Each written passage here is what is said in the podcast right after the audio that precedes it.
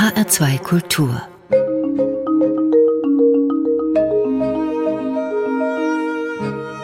Doppelkopf am Tisch heute mit Christian Schnalke. Gastgeber ist Martin Maria Schwarz. Christian Schnalke ist sowas wie ein Multiautor. Seit kürzerer Zeit als Romancier tätig, etwas länger schon als Drehbuchschreiber. Er ist der Verfasser von Texten, die zum Beispiel, auf die zum Beispiel dann Fernsehfilme wie Krupp, eine deutsche Familie oder die Geschichte der Dasslers zurückgehen. Und am Anfang seiner Karriere war er Gagschreiber, unter anderem für Harald Schmidt oder auch Hugo Egon Balder. Guten Tag, Christian Schnalke. Ja, hallo Herr Schwarz. Ich, ich freue mich, bei Ihnen zu sein. Wie wird man denn Gagschreiber? Durch Zufall eigentlich. Ich habe ähm, in meiner Jugend ziemlich viel gezeichnet, eigentlich alles gezeichnet, Landschaften. Ich erinnere mich an, an, an sehr realistische Bleistiftzeichnungen meiner Hände. Ich habe alles gezeichnet, meine Freunde und eben auch Cartoons.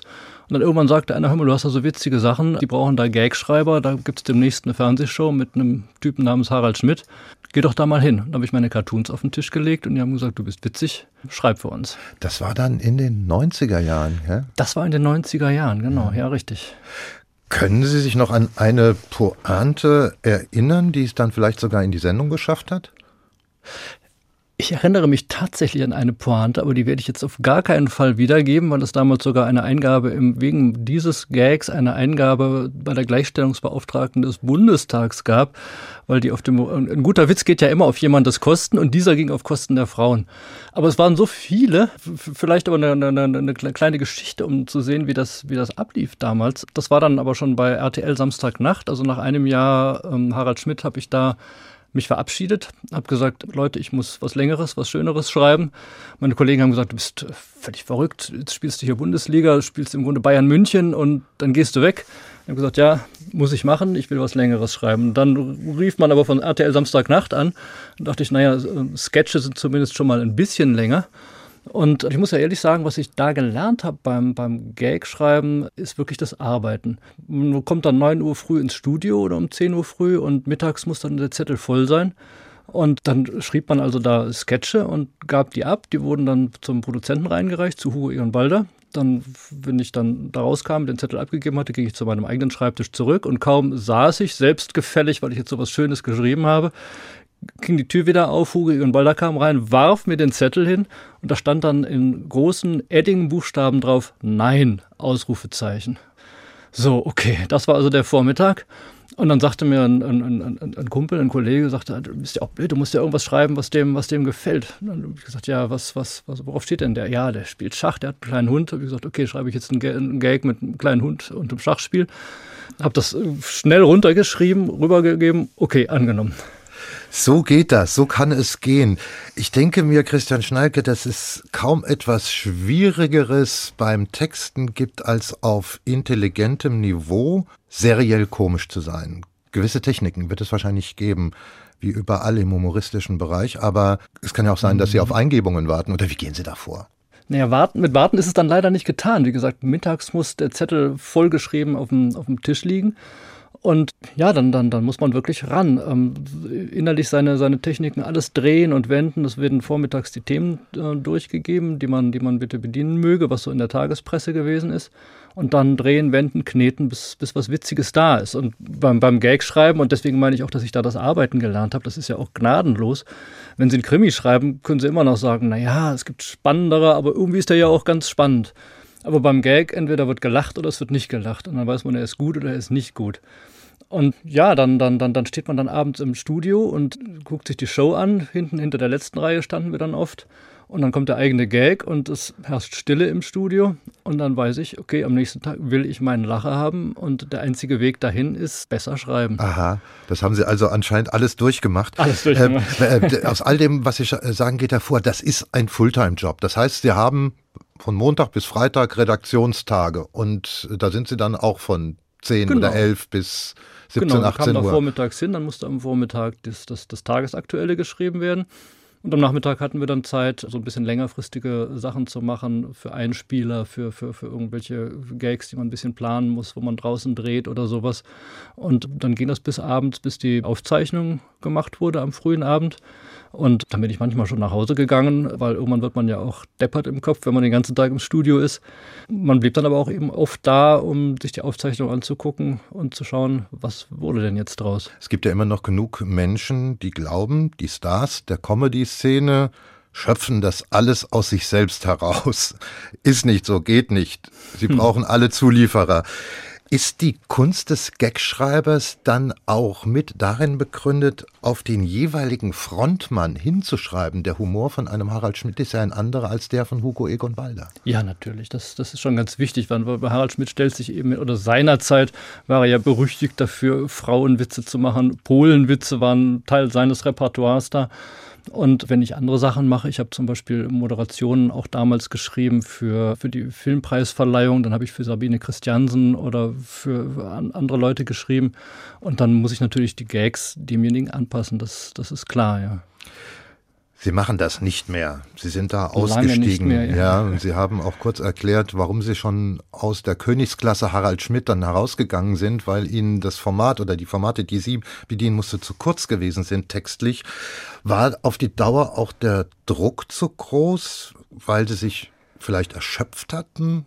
Oder weil sie vielleicht auch nicht festgenagelt werden wollten auf diesen Job als Gagschreiber, kommt man da vielleicht gar nicht mehr raus? Ach so, strategisch, also ausgebrannten nicht, nein. Also strategisch habe ich eigentlich auch nicht gedacht. Das war mehr so, dass ich das Gefühl hatte, das ist nichts für mich, weil so ein, ein, ein Gag, ein Witz funktioniert ja rein über den Kopf, ist ja eine ganz intellektuelle Sache. Man kann ja auch über Dinge lachen, wenn der Gag stimmt, die eigentlich einem leid tun müssten, sage ich mal. Aber dafür bin ich nicht äh, Autor geworden, Schriftsteller geworden, um, um, um nur den Kopf zu bedienen. Und ich wollte halt emotionaler sein und Drama machen und, und, und menschliche Nöte darstellen und, und, und. Und das war mir einfach zu wenig da. Und dann kam ein Japan-Aufenthalt als Richtig. dankbare Gelegenheit, sich von diesem Job zu verabschieden. Tatsächlich, das war wirklich die Gelegenheit. Meine Frau äh, moderiert Radio, arbeitete seinerzeit bei der Deutschen Welle als Moderatorin und es hieß, äh, wir brauchen jemanden für ein Austauschprogramm mit NHK in Japan. Es ist aber jetzt ganz kurzfristig, hieß es damals, in sechs Wochen müsste derjenige abreisen für zwei Jahre. Dann kam sie nach Hause und sagte, sollen wir das machen? Und dann haben wir sofort beide gesagt, ja, das machen wir. Und ich war ganz glücklich, weil, wie ich schon sagte, dann rief RTL Samstagnacht an und dann wurde damals für den und jenen eine Show gesucht und man wurde dann immer so wochenweise gemietet. Und es gab immer ein schönes Geld und dann sagt man auch nicht, nein, naja, die Woche nehme ich noch mit und, und, und, und das war zwar nicht so mein Lebensplan, aber das, das, das machte ich dann eben. Und dann dachte ich, super, in Tokio ruft keiner an, da, da gehen wir jetzt hin. Und tatsächlich war es dann auch so. Und dann habe ich mich in Tokio hingesetzt und ähm, angefangen, Drehbuch zu lernen, zu üben und Drehbuch zu schreiben tatsächlich. Ich habe von dort aus meinen, meinen, meinen ersten Drehbuchstoff angeboten und das Schöne war, wenn ich dann aus Tokio irgendwo anrief, dann waren die Assistentinnen immer sofort, ah, da, rufen aus Tokio an, ich stelle sie mal ganz schnell zum Produzenten durch. Und dann war ich immer der, der aus Tokio anrief und hatte so ein gewisses Alleinstellungsmerkmal.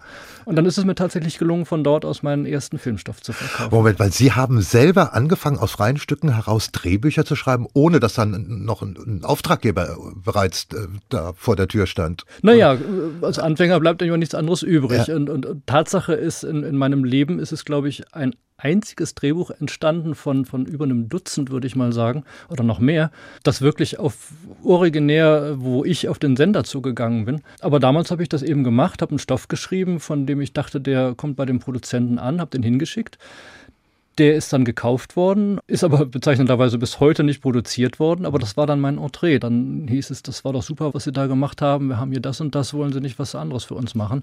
Und dann habe ich natürlich ein Ja gesagt und so gab dann eins das andere. Dann habe ich zwei äh, Rosa Roths geschrieben mit Iris Berben und bin dann eben ziemlich schnell äh, dahin gekommen in die, in, in, in die Königsklasse im Prinzip. Ja. Ähm, dann kam das Angebot und ich wusste damals noch gar nicht, warum habe ich das jetzt bekommen? Ein, ein, ein Dreiteiler, ein ZDF-Dreiteiler, dreimal 90 Minuten zu machen, Die Patriarchin, was dann ein Riesenerfolg gewesen ist. Und ja, und seither bin ich in der glücklichen Lage, Drehbücher zu schreiben, die sehr individuell sind, wo ich, wo ich wirklich meine eigenen Geschichten erzählen kann. Christian Schelke, das hört sich jetzt gerade so an, als hätten Sie nie Klinken putzen müssen, sondern als wären die Türen immer freiwillig aufgegangen, wenn Sie gekommen sind. Ist das ein, ein einziger Durchmarsch Ihrer Karriere? naja, vielleicht sind die Türen aufgegangen für die schönen Geschichten, die ich geschrieben habe. Ich weiß es nicht. Und ich bin dann schnell hinterher. Sagen Sie noch kurz, weil Sie das äh, einleitend erwähnt haben, dass Ihr Urtalent oder Ihr eigentliches, mit dem Sie mhm. zuerst äh, sich geübt haben, das Zeichnen und Malen gewesen ist. Ja. Warum haben Sie sich dann äh, davon verabschiedet? Warum haben Sie das nicht intensiviert? Ich erinnere mich tatsächlich an einen Moment vor meinem Abitur. Ich bin im Internat gewesen, wo ich dachte, was machst du denn später mal? Jetzt musst du langsam mal was entscheiden. Witzigerweise war die Option, einen Beruf zu lernen. Dieser Gedanke kam mir überhaupt gar nicht. Ich wusste, ich werde Künstler. Nur ich habe auch sehr viel Klavier gespielt im Übrigen, viel Bach, viel Beethoven. Und ähm, dachte, was von den drei machst du jetzt? Zeichnen, Musik, Schreiben. Aus irgendwelchen Gründen war Schreiben sofort vom Tisch. Ich kann mich tatsächlich nicht mehr erinnern, warum. Das war irgendwie keine Option. Musik war realistischerweise auch keine Option. Dafür war ich um Längen nicht gut genug. Aber im Zeichnen war ich eigentlich ganz, ganz, ganz gut. Und deswegen dachte ich, okay, alles klar, ähm, dann studierst du Kunst oder Design und habe dann mich beworben, mit meinen Mappen dreimal abgelehnt worden, bis ich es dann tatsächlich geschafft habe. Das war mir dann auch wichtig, dass ich so lange dranbleibe, bis ich es bis schaffe. Aber inzwischen hatte ich schon ein Germanistikstudium angefangen, eigentlich nur so als Parkstudium, wie man damals sagte, dass man, dass man für, die, für die Rente und für die Fahrkarte und so weiter. Und dann hatte ich aber total Feuer gefangen. Dann, dann, dann war ich in dieser, in dieser Germanistikwelt und, und, und, und, und kam mir vor wie im Schlaraffenland und dachte, das hier ist meine Welt. Und, und habe das Zeichnen dann nur noch nebenher im Grunde als nettes Hobby betrieben. Wir werden das mit Ihrer Drehbuchautorenschaft gleich weiter vertiefen, machen aber eine erste Musik. Und da haben Sie sich Depeche Mode gewünscht, Everything Counts. Was verknüpfen Sie damit? Ich spiele seit Jahren mit sehr, sehr guten Freunden, mit einer Handvoll sehr, sehr guter Freunde Doppelkopf. Deswegen ist das doppelt schön, dass ich hier bei Ihnen heute sein kann. Ähm, da gehört zum Beispiel der, mein, mein Autorenkollege Volker Kutscher mit dazu, mit dem ich ja auch meine allerersten beiden Romane geschrieben habe seinerzeit. Ich darf mal kurz unterbrechen. Volker Kutscher ist derjenige, weil manchen sagt der Name ja. sofort was, wissen es vielleicht nicht zuzuordnen. Das ist derjenige, der die Krimis geschrieben hat, auf denen dann die Serie Babylon Berlin beruht. Richtig, genau. Ein ganz alter ja. Freund unserer Familie, auch Patenonkel meines ältesten Sohnes und Tom Saller, auch ein hervorragender Autor, gehört dazu. Und das sind aber alles auch dezidierte Musiker und Musikliebhaber. Die stehen auch teilweise mit zwei Beinen im Jazz. Und ich habe mir immer viel Spott anhören müssen, weil ich bekennender Depeche Mode-Fan bin. Und dann zum 50. hatte ich einen der, der, der anrührendsten Momente meines Lebens, als diese vier Jungs sich dann hingestellt haben, ihre Musikinstrumente aufgestellt haben, ein Vibraphon unter anderem und mir eine jazzige Variante von Everything Counts vorgespielt haben. Und deswegen möchte ich das gerne nochmal in, in richtig hören.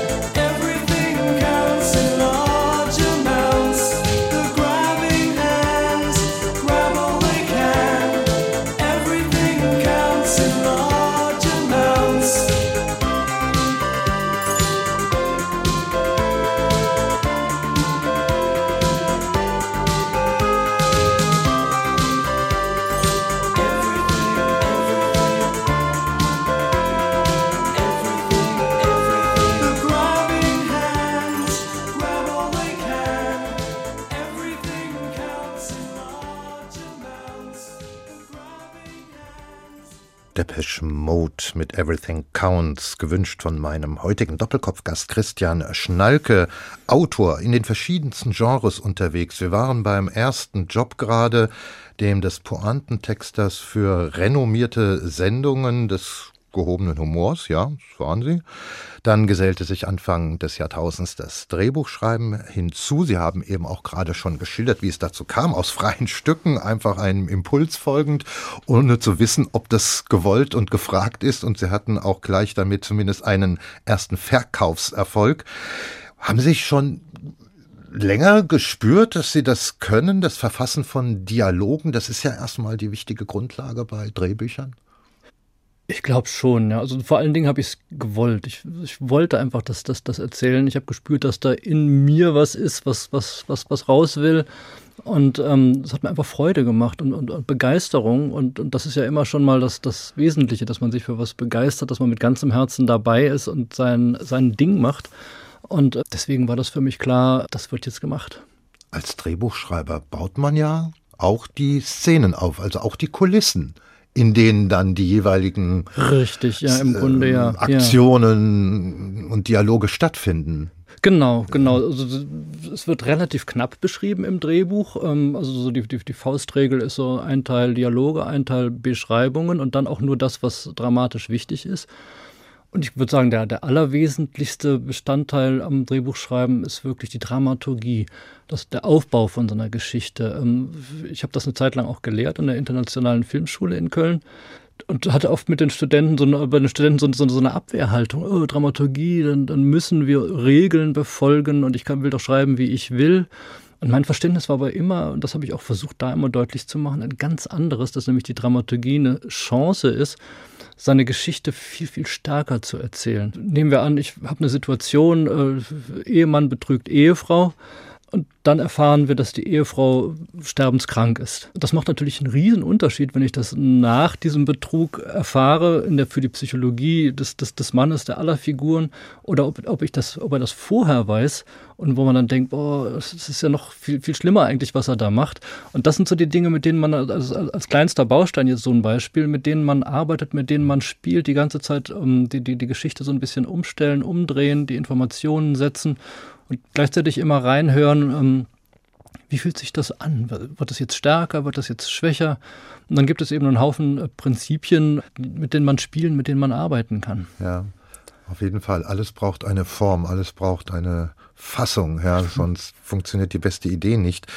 Ich hatte das deswegen jetzt mal ins Spiel gebracht mit der Kulisse, die Sie auch schreibend entwerfen und da hatten Sie mal die hübsche Erfahrung gemacht, wie das dann aussieht, wenn aus dem Zweidimensionalen, aus ihrem Text plötzlich das Dreidimensionale wird. Das war bei Afrika Mon Amour, bei den Dreharbeiten zu diesem Dreiteiler, für den Sie auch das Drehbuch geschrieben haben. Richtig, genau. Ja, ja, das, also ich bin ja, sitze im Grunde zu Hause an meinem Schreibtisch und, und, und, und schreibe und habe bei den Dreharbeiten letztlich auch gar nichts mehr verloren. Da bin ich nicht mehr gefragt, da werde ich nicht mehr gebraucht. Ich gebe den Staffelstab weiter an andere Leute. Und dann werde ich aber gerne eingeladen, um den Dreh zumindest mal zu besuchen. Und so auch Afrika Mon Amour. Und dann bin ich mit meiner äh, damaligen Freundin, meiner heutigen Ehefrau, ähm, nach Afrika geflogen. Großes Flugzeug, kleines Flugzeug, mit dem Schiff auf eine kleine Insel, Lamu vor Kenia. Und ähm, dann hatte ich in dieses Drehbuch, das spielt im Ersten Weltkrieg in der damaligen deutschen Provinz Deutsch-Ostafrika den Kriegsausbruch zum Ersten Weltkrieg äh, so beschrieben, wie er tatsächlich war, dass nämlich von einem britischen Kanonenboot der deutsche Kirchturm zerdeppert wurde. Und dann kam ich mit diesem Boot auf die Insel zu und dann sage ich zu unserem Führer, der, der, uns da gefahren hat, sage ich, ah, das ist ja super, da steht ja genau so ein Kirchturm. Ähm, sagt er, ja, nee, nee, den, den haben wir letzte Woche gebaut, der wird dann morgen in die Luft gesprengt. Und dann zu erleben, was man, was man als, als Drehbuchautor dann wirklich da bewirkt, das ist schon ein, ein, ein ganz, ganz irrsinnig. Und dann finde ich das auch ganz faszinierend, wenn ich dann an den, an den Drehort komme und dann guckt man so und dann sitzt an der Seite irgendein gestandener Schauspieler, den man sehr bewundert für seine Arbeit, so Iris Berben oder David Striso oder, oder Robert Atzorn oder ich habe ja mit ganz, ganz vielen Leuten gearbeitet, sitzen dann irgendwo beiseite und haben das Drehbuch auf dem Schoß, das ich geschrieben habe und lernen dann Sätze auswendig. Die Sie vorgetextet ich haben. Vorgetextet Irre, habe. Und ja. das gibt einem dann so, so, so ein gewisses Gefühl, okay, dann kommt es wahrscheinlich doch auf jedes Wort an. Wenn man das auswendig lernt, dann, dann ist das schon was Besonderes. Es sind rund zwei Dutzend Filme bislang geworden, die auf Ihren Drehbüchern beruhen. Wird Ihr Text, wo wir gerade dabei sind, in der Regel dann auch wirklich eins zu eins übernommen oder die Szenen komplett so, wie Sie es vorgegeben haben? Oder stellt sich dann am Set heraus, ah, das müssen wir jetzt ganz anders formulieren, so geht das nicht, wie das Herr Schnalke hier getextet hat. Doch, das wird schon. Also ich bin, äh, ich habe von, von Kollegen auch das Gegenteil gehört, aber ich hatte bisher immer die Situation, ähm, dass, dass es wirklich, ich konnte meine Drehbücher mitlesen am Abend der Ausstrahlung. Und es liegt aber auch letztlich an der, an der Arbeit, denke ich mal, wenn man ein Drehbuch so stark verzahnt, was ich von der Dramaturgie gerade erzählt habe, dass alles wichtig ist. Ich erinnere mich an, bei diesem ersten Dreiteiler habe ich den Regisseur vor dem Dreh aufmerksam gemacht, wir sind ein bisschen zu lang meines Gefühls her. Sollen wir dann nochmal gucken? Er sagte, nein, ich habe gerne ein bisschen Fleisch, dann kann ich im Schneideraum ein bisschen was rausschneiden. Und ähm, ein paar Wochen später rief er dann aus dem Schneideraum an und sagte, er sei am Verzweifeln, weil egal was er versuche rauszuschneiden, es würde an irgendeiner Ecke fehlen und er könne es nicht rausnehmen, weil alles wirklich eng mhm. miteinander verzahnt ist. Und dann dachte ich, okay, da ist mir das gelungen, was ich als, als Ideal im Kopf habe. Und er hat sich dann über die Runden gerettet, indem er wirklich Sekunden aus einzelnen Szenen rausgeschnitten hat. Und insofern ähm, kann man die Leute dann auch zwingen, es so zu machen, wie man es gerne haben möchte. Aber zunächst obliegt es Ihnen ja, eine äh, Geschichte aufzubauen. Sie haben es gerade erklärt mit der Dramaturgie, welche Bedeutung äh, die hat. Mhm. Illustrieren Sie das doch bitte mal am Beispiel des Dreiteilers Krupp, eine deutsche Familie. Liegt schon ein bisschen zurück aus dem Jahr 2009, ist aber in den Mediatheken nach wie vor äh, zugänglich. Da kommt dann also jemand vom öffentlich-rechtlichen Rundfunk an, ein Produzent, und sagt zu Ihnen, so Christian Schnalke, wir wollen mal einen Film über die Krupps machen, überlegen Sie sich mal was. Oder wie geht das? Genau. Im, im Grunde läuft es immer so. Ich bekomme wirklich eine Ansage, einen Satz, Krupp, oder man müsste mal was über eine Kaffeefamilie machen, oder wir wollen über Katharina Luther. Und bei Krupp war der Fall nochmal besonders, weil das ist natürlich ein Thema, das auf der Hand liegt. Also für, für eine deutsche Fernsehanstalt. Ähm, und, und, und ich wusste, dass der WDR schon diverse Male versucht hat, das Thema aufzugreifen. Verschiedene Produzenten. Zuletzt hatte man sich mit einem Hollywood-Autor versucht zu retten. Und, und das hat aber auch nicht hingehauen, weil es eben eine immense Stofffülle über drei Generationen ist und über vier im Grunde. Und ähm, sowas dann erzählbar zu machen, das ist eben meine, meine Aufgabe erstmal. Und das ist mir in dem Fall zum Beispiel gelungen, indem ich genau das Gegenteil gemacht habe, indem ich diese Riesengeschichte verkleinert habe auf die Geschichte einer einzigen Nacht, in der Mutter und Sohn noch nicht mal miteinander reden, sondern das ist das Ende des Films, dass die beiden dann miteinander reden. Das ist im Grunde ein Kammerspiel, was man auf die Bühne bringen könnte. Und da habe ich dann aber die ganzen großen Sachen reingesetzt. Ist das, ist das eigentlich der Regelfall? Also die Vorgabe ist immens weit gefasst oder gibt es da auch mal einen, der es schon etwas genauer wissen will und der sagt, so, wenn Sie jetzt hier über Katharina Luther uns ein Drehbuch schreiben, dann möchten wir, dass es an der Stelle X beginnt und an der Stelle Y aufhört, der, der Film? Oder haben Sie immer freie Bahn? Nee, das ist, das, letztlich ist das ja, also wie gesagt, es gibt natürlich für den Drehbuchautor Bereiche, wo das genauso ist. Aber in diesen Bereichen, wo ich da bin, ist es ja eben die Kunst, sage ich mal, ähm, das, wo, wo, wo ist A und wo ist B und wo, wo, wo geht das lang? Also bei Katharina Luther zum Beispiel weiß ich oder erinnere ich mich noch sehr gut, dass ich die erste Drehbuchfassung geschrieben habe. Die war richtig, da war alles drin, was man so über Katharina Luther weiß, aber unbefriedigend. Und dann saß ich abends am, am Bett meines kleinen Sohnes. Der war damals sieben, genau in dem Alter, in dem Katharina Luther ins Kloster gegeben wurde. Und dann saß ich da, habe gewartet, bis er einschlief und dann dachte ich, Gott, ist der klein was wäre denn, was würde ich anrichten mit diesem kleinen Kerl, wenn ich den morgen ins Auto nehme, zu einer fremden Tür bringe und sage, leb wohl, wir sehen uns nie wieder. Und plötzlich wurde mir durch dieses, ähm, durch dieses eigene Fühlen, wurde mir Katharina Luther so klar, dass, dass sie einerseits diese Sehnsucht nach Familie hatte und auf der anderen Seite aber wusste, Familie, das sind die, die einen verraten und weggeben. Und in diesem Spannungsfeld ähm, habe ich diese Figur dann plötzlich begriffen und das Ganze nochmal entsprechend umgeschrieben. Und das kann mir natürlich niemand vorgeben.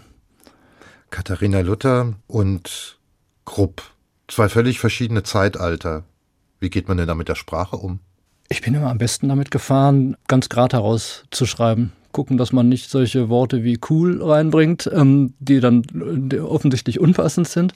Aber die Leute so sprechen zu lassen, wie, wie, wie, wie Luther damals gesprochen hat, oder jetzt schreibe ich gerade ein Drehbuch über Johann Sebastian Bach.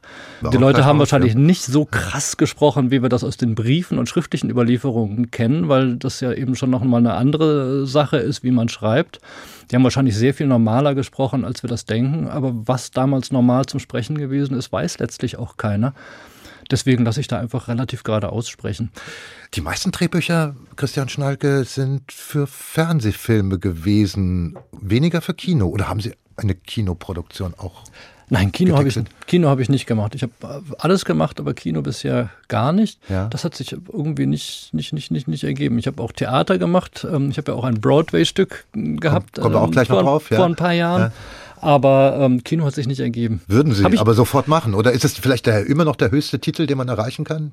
Ich, ich weiß es nicht. Also als Auto vielleicht gar nicht mal unbedingt. Ja. Weil im, beim Fernsehen habe ich ja tatsächlich diese Situation, die ich beschrieben habe, dass ich im Grunde meine Geschichten erzählen kann. Ich mache aus Katharina Luther eben meine Katharina Luther, die dann historisch stimmig ist, selbstverständlich, aber eben äh, so erzählt wird, wie, wie, wie, wie ich sie gerne erzählen möchte. Und im Kino haben sie dann viel, viel mächtigere Positionen von Produzenten und von Regisseuren und wenn Ihnen dann ähm, der, der, der Produzent, der Geldgeber sagt, er möchte das gerne so und so und so haben, und ähm, im Kino ist das dann eher so, dann sind Sie doch äh, schnell in der Situation, dass Sie dann dem Regisseur und dem Produzenten das recht machen müssen. Wohingegen bei meiner Arbeit im Fernsehen gibt es erstmal noch keinen Regisseur. Ich schreibe erstmal und irgendwo auf der Strecke wird dann im Regelfall der Regisseur gesucht. Das heißt, der bekommt dann das fertige Buch und, oder, oder ist von Anfang an dabei und lässt mich aber auch immer erstmal machen eigentlich. Mhm. Es gab ja gerade bei Krupp, habe ich erst kürzlich mal nachgeschaut, jede Menge Filmkritiken, die oft auch nicht sehr freundlich waren. Die Einschaltquote dagegen hoch. Wie intensiv nehmen Sie das dann noch zur Kenntnis? Oder sagen Sie, meine Arbeit ist getan, alles andere ist der Regisseur und die Schauspieler und damit habe ich dann nicht mehr viel zu tun. naja, am Anfang habe ich da schon immer so ein bisschen, bisschen hingeguckt, aber ähm, man kann es auch irgendwie nicht jedem recht machen. Ich habe dann irgendwann festgestellt, damals die Fernsehzeitung X, die, die lobt mich immer oder lobt die Arbeit immer in den Himmel. Die Fernsehzeitung Y verreist uns grundsätzlich. Also sind da offenbar auch Geschmacksgrenzen einfach. Und das ist ja, also was, was, was in den, in den Zeitungen und in den Kritiken steht, also zum Beispiel wird ja auch, es wird ja im Regelfall auch nicht der Name des Autors genannt. Damit fängt der Irrsinn ja schon an. Ähm, dann gucke ich, schlage ich die Fernsehzeitung auf, dann steht dann ein Film von, äh, Film, der Filmtitel, der Regisseur XY erzählt eine Geschichte über und dann kommt erstmal einen ganzen Abschnitt lang das, was ich gemacht habe, nämlich diese Geschichte auszudenken. Also das ist ja im Grunde schon eh Irrsinn. Und insofern, ich verlasse mich lieber auf, auf, auf mich und, und auf, auf die Leute. Es gibt ja auch den weisen Rat, man soll nur äh, die Leute um Rat fragen, von denen man auch einen Rat annehmen möchte. Und ähm, da habe ich genug Leute, von denen ich weiß, ähm, die wissen zu würdigen, was ich tue. Oder die sind vielleicht auch einfach nett und sagen mir schöne Dinge und dann freue ich mich. Gab es auch schon Aufträge, die Sie abgelehnt haben? Ja, gab's, gab's schon auch. Weil? weil ich dann einfach das Gefühl hatte, dass äh, das ist nicht meins oder das, das, das, das, das, das reizt mich jetzt nicht so. Das ist aber eine ganz äh, starke Gefühlssache. Als zum Beispiel dieser Auftrag für Luther kam, habe ich auch gesagt, äh, dem, dem, dem Produzenten, ich, habe keine Ahnung von Protestantismus, was damals gewesen ist. Ähm, und, und, ob ich der richtige Mann bin, weiß ich nicht. Und er sagte, ich brauche auch keinen Theologen, ich brauche einen Geschichtenerzähler. Das andere machen wir schon. Und der Produzent ist Theologe und dann habe ich lange Telefonate geführt. Äh, wie ist das denn damals gewesen mit Abendmahlstreit, wenn mir solche Worte über den Weg gelaufen sind? Und dann hat er mir das eine halbe Stunde lang erklärt und dann habe ich daraus nachher 30 Sekunden Dialog gemacht. Und, und da hatte ich aber von Anfang an das Gefühl, das reizt mich. Bei Bach dagegen, bei dem Auftrag, einen Fernsehfilm zu Johann Sebastian Bach zu schreiben, da aber ging ihr Herz gleich in Flammen auf, weil Sie ja vorhin schon gesagt haben, dass Sie auch am Klavier schon Bach spielten und da war ja. sofort ein Zugang da. Wir wollen mal gerade beschreiben, das ist ein Film, der noch nicht gesendet worden ist. Richtig, genau. Der kommt erst zum Jubiläumsjahr. Ich weiß gar nicht, wann ist das? 2024, 25? 25, glaube ich, der ja. soll, das ist die Idee im Moment, 24 Weihnachten gesendet werden. Ja, aber das Drehbuch haben Sie schon geschrieben? Klar, das dauert ja auch mal alles eine Weile. Oder sind Sie noch dabei? Genau, wir sind in dem Fall, glaube ich, ganz gut früh dran, aber es dauert seine Weile. Und ähm, es sind ja auch so, so Arbeitsschritte, die man so gar nicht im, im, im Kopf hat, als jemand, der nicht in der, in der Sache drinsteckt. Es muss dann, muss dann die Finanzierung aufgestellt werden und solche Sachen. Insofern ist das, sind wir, glaube ich, ganz gut, gut in der Zeit in dem Fall. Und auch hier war es ja wieder wichtig. Ich brauche einen Ansatz, ich brauche eine Idee. Auch Bachs Leben ist ähm, ja kaum in, in wenigen äh, Sätzen zu fassen oder in einem anderthalb Stunden Film. Man braucht ja irgendwie eine Zuspitzung. Wie ging das da? Was haben Sie sich da überlegt? Ja, der Anstoß, also ich bin immer froh um so einen, so einen, so einen, kreativen Anstoß, der kam vom, vom Sender, vom MDR. Die haben gesagt, oder der Produzent hat gesagt, wir machen, möchte gerne Bach machen. Und dann ähm, hat der Sender gesagt, ja, ist natürlich super für, für, für das Jahr, gerade als MDR, Leipzig, äh, klar, machen wir Bach. Aber was wir, was wir brauchen könnten, sagte die, die, die zu der Zeit Leiterin der Redaktion, ähm, wäre ein Weihnachtsfilm, den man, den man so richtig schön Weihnachten senden kann. Ob man nicht was, was über das Weihnachtsoratorium machen könnte. Und dann saß ich zu Hause, es war Hochsommer, und dachte ein Weihnachtsfilm und sagte meine Frau aber auch, da steht doch dein Name drauf, so, so, dass, dass, dass man Bach auch mal aus dieser Ecke rausholt. Also wenn ich, wenn ich jetzt, ich habe jetzt einige Bach-Filme mir angeschaut und, und um ehrlich zu sein, nach wenigen Minuten ist mir immer langweilig geworden, weil ähm, alle immer glauben, es gibt dieses, dieses, dieses eine Porträt von Bach, wo er so sehr würdig, sehr behäbig, auch so ein bisschen in, in, in, im Fleisch dann da sitzt. Und ich habe immer das Gefühl, dass diese Filme 90 Minuten lang dieses Porträt auswalzen. Und dann dachte ich mir, eine Weihnachtsgeschichte, dann habe ich die Chance, genau das andere zu machen, nämlich den Menschen in den Vordergrund zu stellen. Und ähm, dann fiel mir ein Ansatz ein, wo ich heilfroh bin, dass der, der Sender diesem Ansatz auch dann, dann gefolgt ist. Und das ist eben zum Beispiel was, was man nicht vorgegeben kriegen kann. Ich habe aber beim Recherchieren so Listen mit den Bachsöhnen und, und, und Bachtöchtern gesehen. Fett gedruckt, die Bachsöhne, das waren ja nur Söhne, aus denen selber berühmte Komponisten geworden sind. Und dünn gedruckt, die, wo es nicht so war. Und dann, dann empörte sich mein Vaterherz, ähm, dass die nur dünn gedruckt waren. Und dann war ein Sohn dabei, von dem hatte ich vorher selber nichts gehört. Gottfried Bach, der war geistig zurückgeblieben der wird in den Quellen als blöde bezeichnet, so sagte man das damals. Der hatte eine Lernschwäche oder, eine, oder einen Autismus, man weiß es nicht so genau. Und dann dachte ich, warum stelle ich den nicht in den Mittelpunkt der Geschichte? Der macht seinem Vater und der ganzen Familie Schwierigkeiten. Und über ihn, über seine Ängste, über seine, der muss wohl auch sehr musikalisch gewesen sein, wie alle Bachs. Und jetzt erzähle ich die Geschichte eben oder komme über ihn in die Geschichte rein und erzähle drei Tage, ähm, in, in denen sehr viel Recherchiertes drin liegt, also die drei Tage vor der Aufführung des Weihnachtsoratoriums, aber sehr viel dann eben auch verdichtet ist. Vieles, was tatsächlich gewesen ist, aber natürlich nicht unbedingt in diesen Tagen gewesen ist. Da nutze ich schon meine Freiheit als, als, als, als, als Dramatiker, um die Dinge ähm, zu verdichten. Ja. Und an unsere Hörerinnen und Hörer können wir weitergeben, 2024, Weihnachten, wenn Sie diesen Film sehen, dann wissen Sie, wer das Drehbuch dazu geschrieben hat. Christian Schnalke, der sitzt mir gegenüber. Und der hatte auch noch einen Riesenerfolg in einer ganz anderen Ecke. Sie haben es auch schon angetippt. Und zwar schrieben Sie eine Art Musical äh, für, ja, ich weiß gar nicht, war da schon irgendwo ein klarer Auftrag da und das kommt an Broadway oder hat das, das Broadway, hat Broadway das Ganze dann aufgegriffen? Es war nicht richtig ein Musical, sondern so ein bisschen so eine Mischform. Das war die Idee, eine Broadway-Aufführung zu machen. Das war eine belgische Produktion, die das gemacht hat und das sollte ein Jahr in Antwerpen zum Test sozusagen laufen, um dann an, an Broadway zu kommen. Und so ist es dann auch passiert. Und wie war das? Sie sind ja da auch dann dahin gefahren, haben ja, sich das angeschaut. Ja. Ich meine, das ist natürlich ein Traum, dann in diesem gelben Taxi und dann dahin zu fahren, roter Teppich und die Leute halten einem die Autogrammkarten entgegen und Blitzlichtgewitter. Und genauso ist es nicht gewesen, denn wir waren in unserem Hotel am anderen Ende von, von, von, von Manhattan oder ein gutes Stück entfernt und waren eigentlich relativ gut in der Zeit. Ähm, ich schön im Anzug, meine Frau schön im, im, im, im, im Kostüm, äh, Bild schön. Und dann kommen wir raus auf den Bürgersteig und es regnet in Strömen.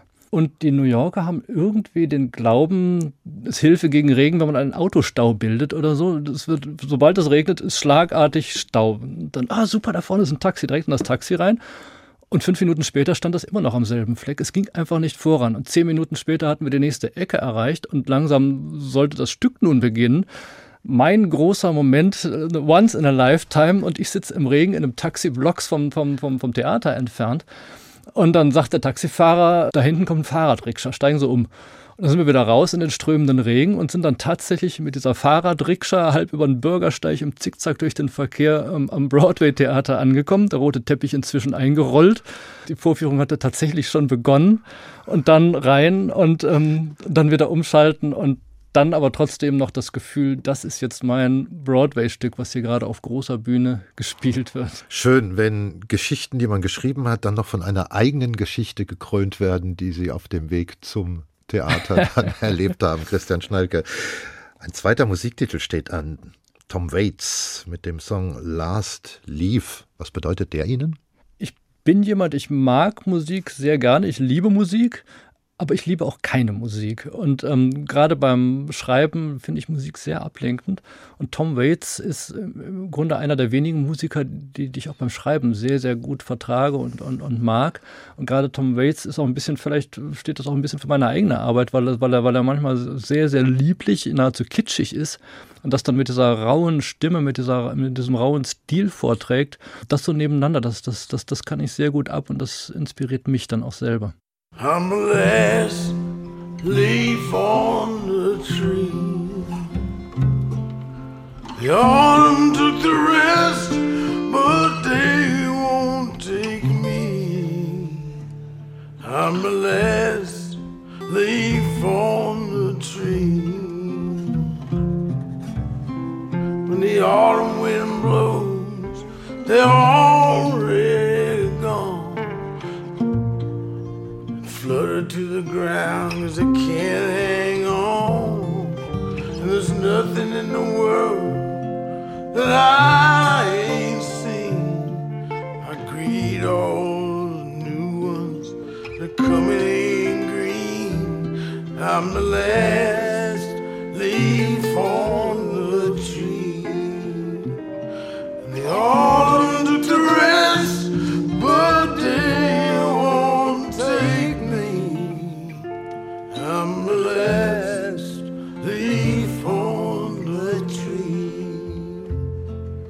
They say I've got staying power here on the tree. I've been here since Eisenhower. I outlived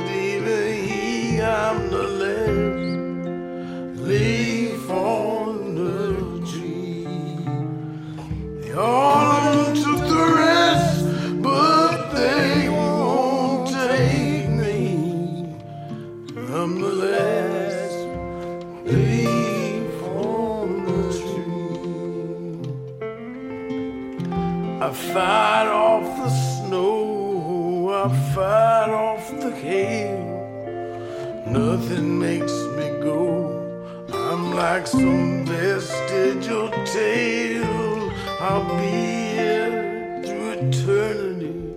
If you want to know how long, if they cut down this tree, I'll show up in a song. I'm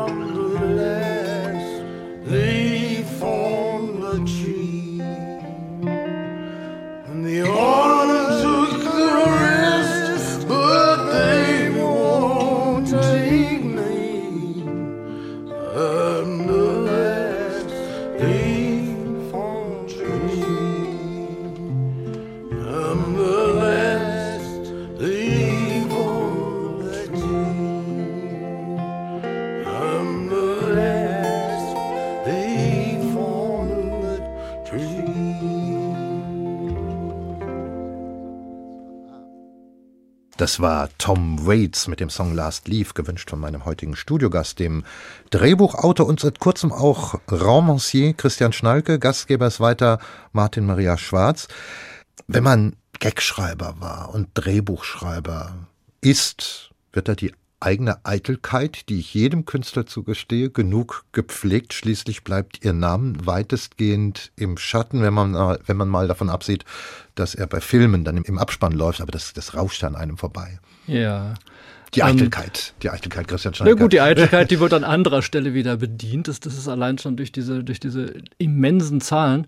Also meine erfolgreicheren Filme hatten 10 Millionen Zuschauer. 10 Millionen, das ist äh, mehr als die Buddenbrooks in 100 Jahren ähm, Gesamtauflage hatten. Ähm, Sie bemerken, wie geschickt ich Thomas Mann hier in den Schatten stelle.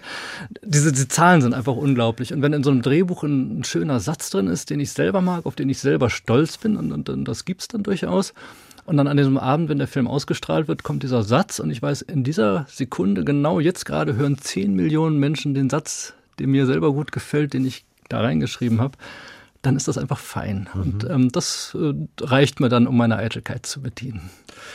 Aber trotzdem sind sie dann jetzt auch noch mal einen Schritt weitergegangen und haben angefangen Romane zu schreiben. Zwei sind bisher veröffentlicht. Der erste heißt Römisches Fieber, der zweite Die Fälscherin von Venedig. Sie sagten mal, das eigene ist Ihnen immer ganz wichtig, dass die Geschichten schreiben, in denen Sie sich wiederfinden. Sie haben es erklärt ja, bei dem, ja.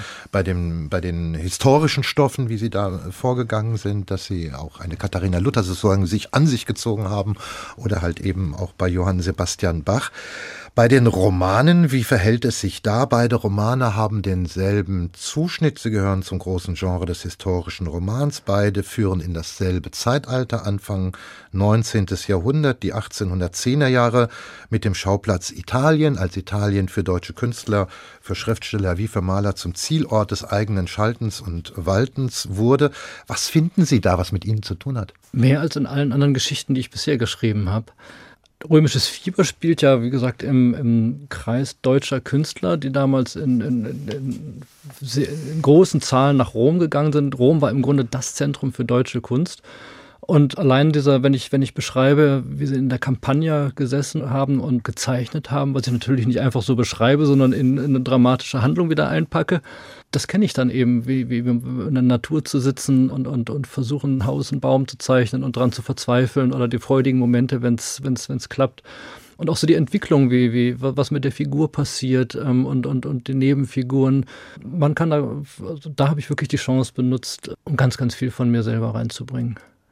Zum Beispiel, ja, zum Beispiel. Ach, es ist schwer zu sagen. Es ist ja auch so zwischen den Zeilen. Die Geschichte ist natürlich, also die, die, die, die eigentlich, der eigentliche Rahmen, was, was da wirklich passiert, ist natürlich nichts, was jetzt eins zu eins mit mir zu tun hat. Jetzt bei der Fälscherin von Venedig, dem aktuellen Roman, geht es ja um den größten Kunstraub aller Zeiten im Hintergrund. Und zwar müssen die Kunstwerke, die Napoleon als Kriegsbeute verschleppt hatte, alle zurückgegeben werden von Frankreich. Und es geht ein Strom von Gemälden und Plastiken und Möbeln ähm, nach Italien zurück. Und vieles davon verschwindet im, wie man damals sagte, dunkelsten Labyrinth Europas, nämlich in Venedig. Und mein Held der Geschichte, ein junger Dichter, der wegen vierfachen Mordes unschuldig zum Tode verurteilt ist, sich aber als Betrüger äh, erwiesen hat, wird jetzt äh, gezwungen, diese Kunstwerke zu finden. Wenn er sie äh, findet, äh, ist er frei. Wenn sie nicht findet, dann wird das Todesurteil vollzogen. Mhm. Und in diesen Rahmen äh, baue ich dann ähm, an, an, viel, viel Atmosphäre ein und, und, und, eine sehr, sehr schöne Liebesgeschichte und, und eine sehr unglückliche Nebenliebesgeschichte. Es ist also sehr dramatisch. Und ja, sie, sie fragt vorhin schon nach dem Ton. Also wenn, wenn es geht ja nicht nur um die Dialoge. Ein Dialog ist eine Sache, aber diese Welt zu beschreiben, kann man eben auf so eine sehr nüchterne Weise tun. Und ich mache es eben so, dass es meine Welt wird. Also mhm. durch die Sprache ist es, ist es eine ganz eigene, eine ganz lebendige Welt. Und ähm, das genieße ich beim Schreiben dann einfach. Der Rahmen, historischer Roman, der ist ja riesig geworden, dieses ganze Genre mit den letzten Jahren und Jahrzehnten. Mittlerweile sind das ja auch richtige Hybride, bestehend aus allen möglichen anderen Gattungen, Krimi und Thriller und Liebesroman. Das alles findet sich auch in Ihren beiden Romanen gut bedient. Es gibt die Hauptgeschichte, zahllose Binnengeschichten, man wird ordentlich satt beim Lesen. Ist es für Sie eigentlich eher mindernd, wenn man auf Ihre Romane den Stempel pure Unterhaltungsromane drauf prägt? Bisher hat den Stempel eigentlich noch niemand äh, drauf geprägt. Insofern bin ich da äh, ganz, ganz glücklich. Ich glaube, ich fände es nicht mindernd. Also wenn ich irgendwo in der Unterhaltungsabteilung erscheinen würde, das finde ich jetzt kein Drama. Ich weiß auch gar nicht unbedingt, ob es mein Ehrgeiz ist, Literatur zu machen. Ich will einfach eine Geschichte erzählen und die möchte ich so gut wie möglich zu erzählen. Dazu gehört auf der einen Seite äh, Spannung und Farbenreichtum, dass man einfach gerne durch diese Geschichte durchgeht. Und auf der anderen Seite aber auch qualitative Dinge, die, die der Leser vielleicht gar nicht unbedingt bemerken muss und, und, und sowas wie, wie, wie Stil vielleicht ist ein großes Wort. Also gut erzählt ist für mich eigentlich das, das Kriterium. Das Kriterium. Hm. Ich, ich, genieße es und, und, und liebe es einfach. Beim Romanschreiben ist das schon mal, passiert wirklich ein Wunder. Ich setze mich dann hin und fange an zu schreiben und nach zwei, drei Sätzen geht dann so ein, so ein, so ein, so ein, so ein Tor auf und ich bin in Venedig und bin dann wirklich da und muss aufpassen, dass ich nicht ins Wasser trete und das halt von diesen, in so einer schmalen Gasse von den, von den abgeranzten Wänden wieder. Und wenn ich dann den höhlenartigen Trödelladen der Signora Giusina betrete, dann, dann passe ich auf, ziehe unwillkürlich den Kopf ein, dass ich mir den nicht an irgendeinem Eichenbalken anstoße. Und wenn ich dann am, am, Nachmittag meinen Computer wieder zumache, weil ich meine Söhne versorgen möchte, dann stehen da Dinge oft, wo ich denke, boah, wo kommt das denn her? Das, das, das, das war doch vorher nicht in deinem Kopf. Das, das, das ist für mich dann jedes Mal ein neues Wunder, dass das durch das Schreiben eben passiert ist. Ich folge dem Schreiben sozusagen und komme in Welten, die mich selber faszinieren und selber überraschen einfach. Literatur muss physisch werden hat einmal ein anderer schlauer Kopf, ein anderer Schriftsteller mal gesagt. Ich kann verstehen, ja. was er damit meinte. Und das ist ja, das beschreiben Sie ja gerade, aber das erlebt man auch als, als Leser Ihrer Romane. Christian Schnalke, wohin führt der Weg in den nächsten Jahren? Kann das auch sein, dass Sie sagen, ich habe von der Schreiberei jetzt genug, ich habe zudem ausgesorgt und mache jetzt ganz was anderes? Nee, also ausgesorgt habe ich zum einen, glaube ich, noch lange nicht, keine Ahnung. Aber ich habe vorhin schon mal kurz gesagt, ich fühle mich mit dem Romanschreiben jetzt zu Hause angekommen und das werde ich, also Drehbücher werde ich auch auf jeden Fall weitermachen. Das, das, das ist schon auch eine sehr reizvolle Aufgabe. Es gibt viele Kollegen, die, die, die bemängeln, oh, man hat Sachzwänge, 90 Minuten immer. Aber das finde ich eigentlich gerade die sportliche Herausforderung. Wenn ich nicht äh, länger werden kann, dann muss ich, wenn ich mehr erzählen will, in die Tiefe gehen. Und das, das fördert meine Kreativität, diese, diese, diese Zwänge, die diese, diese Form natürlich mit sich bringt. Aber wie gesagt, Romane machen mich glücklich und ich hoffe, mein Publikum auch glücklich. Es gibt noch einen dritten Musiktitel, den Sie sich gewünscht haben. Etwas ziemlich Frisches. Ein junger Künstler, der bislang nur Insidern bekannt sein dürfte. Fabian Saller heißt er. Sagen Sie uns noch kurz was zu ihm und ja. zu dem Song? Damit trage ich heute eine kleine Schuld ab. Fabian Saller hat vor einigen Jahren bei uns zu Hause auf einem Geburtstagsfest meiner Frau im Garten gespielt. Den hat sie halt, Daniela hat ihn sich gewünscht, weil sie so begeistert ist von seiner Musik. Und dann hat er seine Sachen aufgebaut und hat angefangen, Musik zu machen. Und nach zweieinhalb Liedern kam die Polizei, es war schon relativ spät am Abend, und sagte, Schluss, aus, vorbei. Und dann haben wir gesagt, tut mir leid, ähm, das würde ich jetzt am herkommen lassen und, und, und, und im halben Lied abbrechen musstest. Aber eines Tages wirst du dieses Lied zu Ende spielen können. Es ist jetzt heute nicht genau das Lied, sondern Fabian Saller hat gerade eine, eine ganz, ganz äh, frische Songs rausgebracht, die so großartig sind, dass ich mich so total dafür begeistere und, und hoffe, dass sie möglichst vielen anderen auch gefallen. Fabian Saller.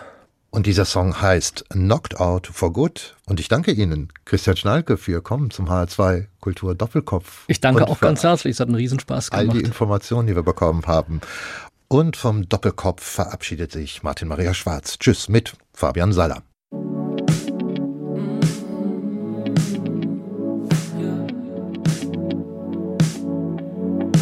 I've been living on the highest highs, never stumbling through the lowest lows. Lately, I've been feeling quite alright. I've been jamming day and night, let's flow. Now I'm overwhelmed, I'm scared as hell. Trembling, kiss you're standing there, crushing my world. May I disturb?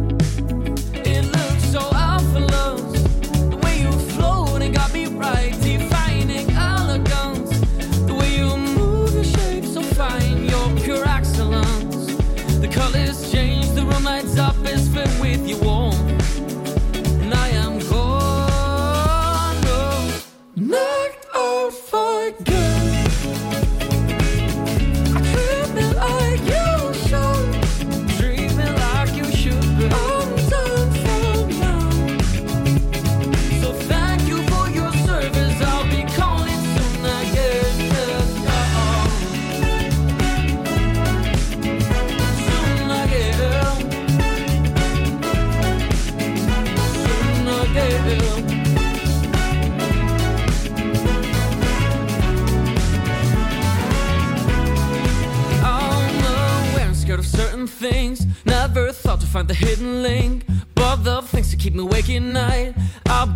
loved in a suit tight and now